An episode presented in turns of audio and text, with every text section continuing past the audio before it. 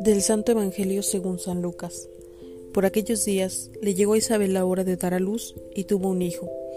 Cuando sus vecinos y parientes se enteraron de que el Señor les había manifestado tan grande misericordia, se regocijaron con ella. A los ocho días fueron a circuncidar al niño y le querían poner Zacarías como su padre, pero la madre se opuso diciéndoles, no, su nombre será Juan.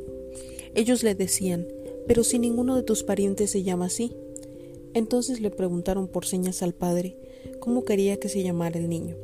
Él pidió una tablilla y escribió Juan es su nombre. Todos se quedaron extrañados. En ese momento a Zacarías se le soltó la lengua, recobró el habla y empezó a bendecir a Dios.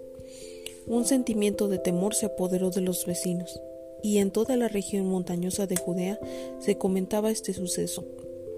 Cuando se enteraban de ello, se preguntaban impresionados ¿Qué va a hacer de este niño? Esto lo decían porque realmente la mano de Dios estaba con él. Palabra del Señor. La alegría de los pobres. Malaquías es el profeta que anuncia el juicio de Dios o el día del Señor, cuando serán condenados y castigados todos los injustos que se han aprovechado del pobre, del huérfano y de la viuda. Pero antes de ese día terrible, el Señor enviará a su mensajero para que prepare el camino, purificando al pueblo, como el fundidor que refina el oro y la plata. Este mismo tema del juicio de Dios lo usará Juan Bautista para llamar al pueblo a la conversión. El profeta Malaquías termina anunciando que antes de que llegue el día del Señor regresará el profeta Elías. Cristo dirá a sus apóstoles que Elías regresó en Juan Bautista.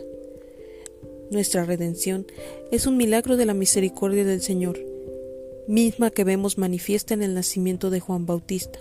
Sus papás eran ya ancianos y además Isabel era estéril. Por eso Zacarías dudó cuando el ángel le anunció en el templo el nacimiento de un hijo. Como prueba de que el anuncio era verdadero, el ángel le dejó mudo a Zacarías. Cuando las gentes se enteraron que Dios les había concedido un niño, se llenaron de alegría por tanta misericordia concebida, sobre todo a la anciana Isabel. Quieren que el niño se llame Zacarías como su padre, pero Isabel insiste en que su nombre debe expresar la misericordia que Dios les ha tenido.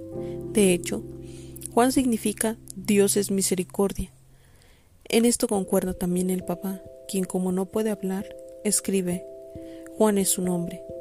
En el Antiguo Testamento la pobreza era considerada un castigo de Dios.